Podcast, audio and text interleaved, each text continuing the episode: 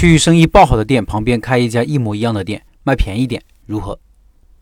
再说一个跟竞争相关的案例，先看一个视频。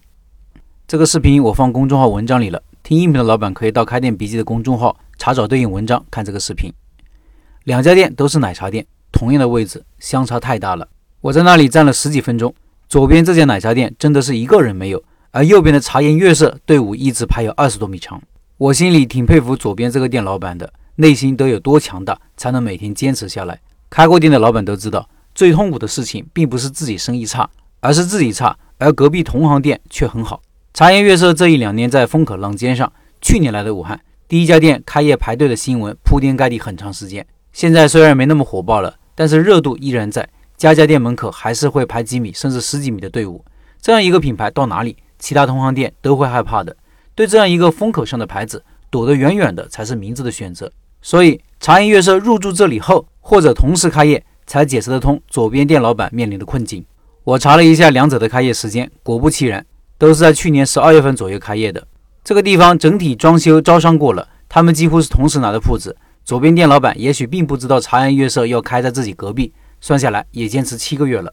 有老板曾经问过我一种开店策略，说能不能把店开在生意火爆的店隔壁，跟他做一样的东西，卖便宜点，有没有成功的可能呢？我认为很难，大树底下好乘凉，没错。但是也不要忘了，大树底下无芳草。选址时千万别投这个机，大概率是浪费时间，也是浪费钱。情况就是这样。假如你是左边店老板，你会怎么办呢？一般情况下，我都会建议处于弱势的老板要折腾一下，折腾下总会找到突破口的。不过对现在这种竞争态势，我认为走才是上策，打不过就跑。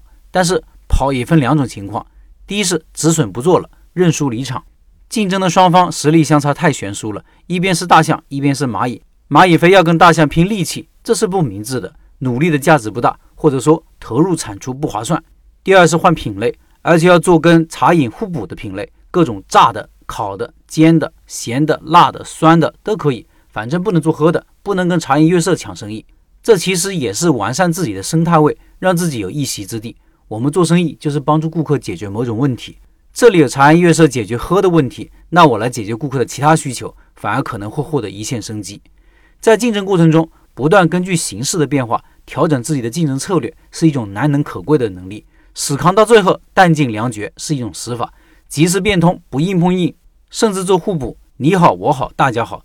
这虽然也是一种死法，因为之前的生意放弃了，但是同时获得了新生，获得了重生。我这些年开店都是在城市的边边角角不起眼的地方开。除了整体店铺运营策略和思路这个原因，还有一点就是这种地方超级大牌子看不上，小地方撑不起大牌子。但是养活我这种小店是没有问题的。从整体运营策略上隔绝大牌的竞争，也是小个体在选址和发展时要考虑的。